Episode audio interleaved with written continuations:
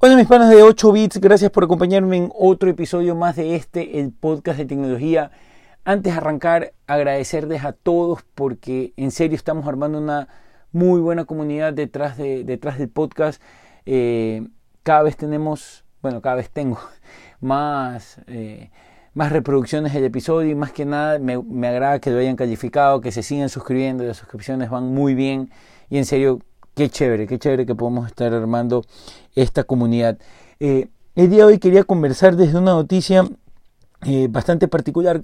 Por general, en el podcast hemos tocado muchos temas de tecnología, pero siempre he llegado a los teléfonos, a las tablets, a los servicios, a los gadgets, etc.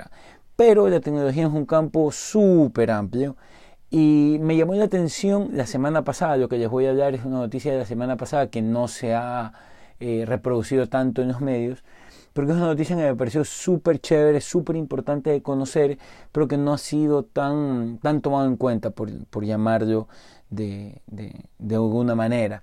Y obviamente la tecnología eh, es bastante, entonces quería conversar con ustedes. Y es que Amazon ha recibido la autorización para poder desplegar 3.236 satélites como parte de su proyecto Kuiper. La pregunta que se harán todos es ¿para qué carajo Amazon quiere desplazar 3.236 satélites. O sea, ¿qué, tiro Amazon con esta vaina?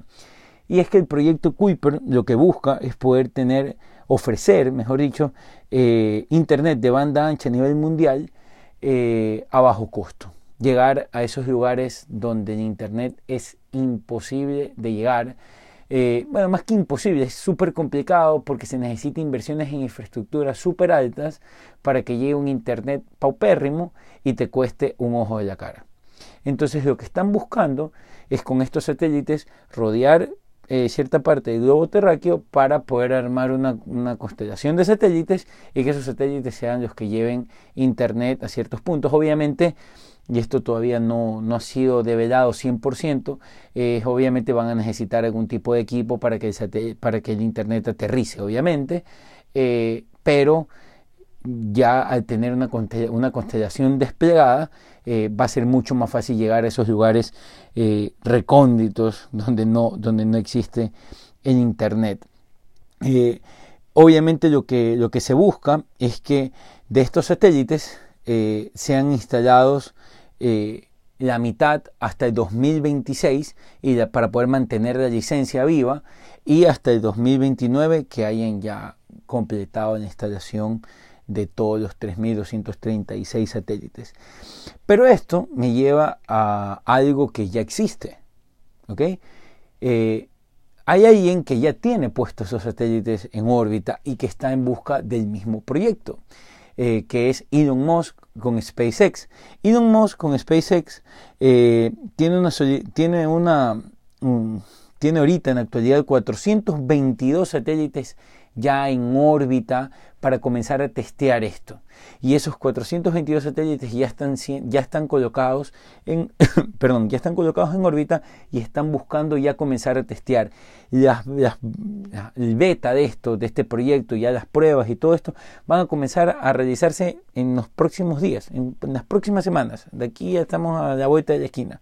Pero obviamente esas betas y esas pruebas van a comenzar a realizarse con un personal súper reducido que muy probablemente sean los mismos empleados de la compañía. Y es lógico, obviamente van a querer eh, probar que, el servicio funcione, que, estén bien colocados, es algo, total, es algo totalmente nuevo.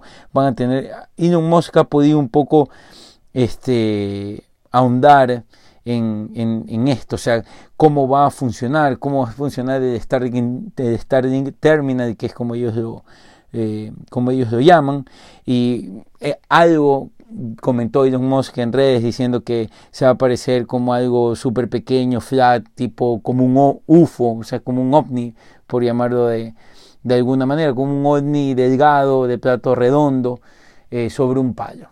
así es como se, va, como se van a ver las estaciones acá en la Tierra.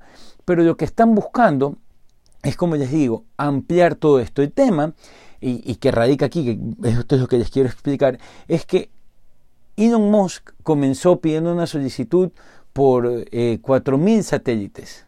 Después pidió una ampliación a casi 7.000 eh, satélites más, los cuales dieron 11.900 y pico de satélites, que casi llegan a los 12.000 satélites, y ahorita volvió a pedir una ampliación que todavía no se la aprueban para llegar a 30.000. ¿Ok?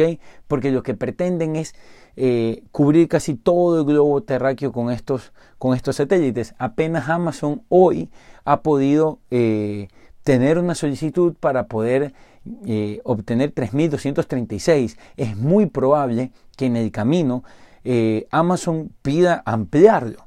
Estamos hablando eh, de que vamos a tener muy probablemente, ponle los 30.000 que le aprueben a, SpaceX, más otros 20.000 digamos que le aprueben a Amazon. Estamos hablando de 50.000 satélites y es aquí donde viene microsatélites, pequeños, satélites pequeños por si acaso. Y es aquí donde viene uno de los principales problemas que está teniendo Amazon en la actualidad. Y es que a pesar de que han sido eh, aprobados, para la comisión está pendiente que eh, Jeff Bezos y el equipo de Amazon presenten un plan de qué van a hacer con los residuos espaciales. Porque hay una particularidad, cada uno de estos satélites eh, tiene un tiempo de vida útil de 355 días. Entonces, o sea, imagínate que todos estos satélites en un año, digamos, por redondearlo, quedan obsoletos. ¿Qué van a hacer? Lo que no quiere la comisión es que esto comience a, generar muchos desechos en el espacio que puedan eh, derivar en colisiones eh, con otro tipo de satélites. Entonces, eso es lo que está pendiente por parte de Amazon. Eh, SpaceX no hay un detalle cuál es el plan de SpaceX para, para ese tipo de residuos. Me, imagino que, ellos tienen un plan ya aprobado para este tema, porque eso me lleva al siguiente punto. Eh, Elon Musk con SpaceX tienen cómo llevarlos al, espacio, estos satélites, a través de SpaceX, que es la compañía que hace poquito nomás envió a dos astronautas al espacio y los, hace pocos días los pudo traer con vida eh, de nuevo a Tierra. Ya han comenzado, tienen, SpaceX tiene un recorrido ya bastante eh, bastante detallado con este tipo de viajes al espacio, ya eh, es una empresa un poquito más fuerte. Amazon tiene la, empresa que entre comillas es la competidora de Tesla que se llama Blue Origin, pero es un proyecto también de, de, de poder llevar gente al espacio, igual que Tesla, igual que SpaceX, pero no tiene ese recorrido todavía. ¿Ok? Entonces, una de las cosas que también eh, se está hablando mucho es cómo va a ser Amazon para llevar estos satélites al espacio. Pero como quiera, SpaceX tiene cómo hacerlo. Me imagino que Amazon eh, intentará hacerlo a través de, NASA o de algún tipo de convenio. Dudo que lo hagan a través de SpaceX.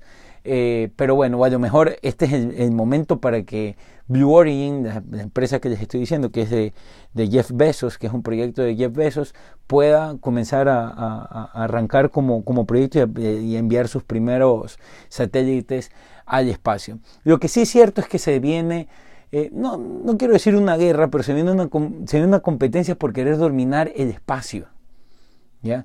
Y esto es muy grande, es muy fuerte, o sea, es es muy bacán pensar de que ya estamos inventando soluciones para poder ampliar eh, nuestros servicios eh, y poder tener internet de banda ancha eh, y, la gente se está peleando por tener el control del espacio. Estos dos gigantes, Amazon y SpaceX, buscando eso para poder llevar el internet y mejorar el servicio de internet a nivel mundial. Entonces es un dato súper curioso, súper chévere. La verdad es que eh, es una noticia que creo que todos ustedes deberían de saber porque son proyectos que a largo plazo, de aquí 2026, 2027, quién sabe si SpaceX logre hacerlo mucho antes, van a comenzar, de, van a, comenzar a, dar que hablar y muy probablemente cambien la forma como nosotros consumimos el Internet o muy probablemente cambien la forma en que la velocidad de Internet se concibe actualmente. Igual es algo que, que va a tener que madurar bastante, que es un proyecto un poco a largo plazo, el cual hay que esperar, pero que debemos de conocer. ¿Ok? Espero les haya gustado el capítulo de hoy. Si tienen dudas, comentarios, novedades, por favor háganmelo saber eh, a mis cuentas de redes sociales, tanto Instagram como Twitter. Estoy como Pancho Limongi o si no envíenme algún correo a francisco.limongi.gmail.com.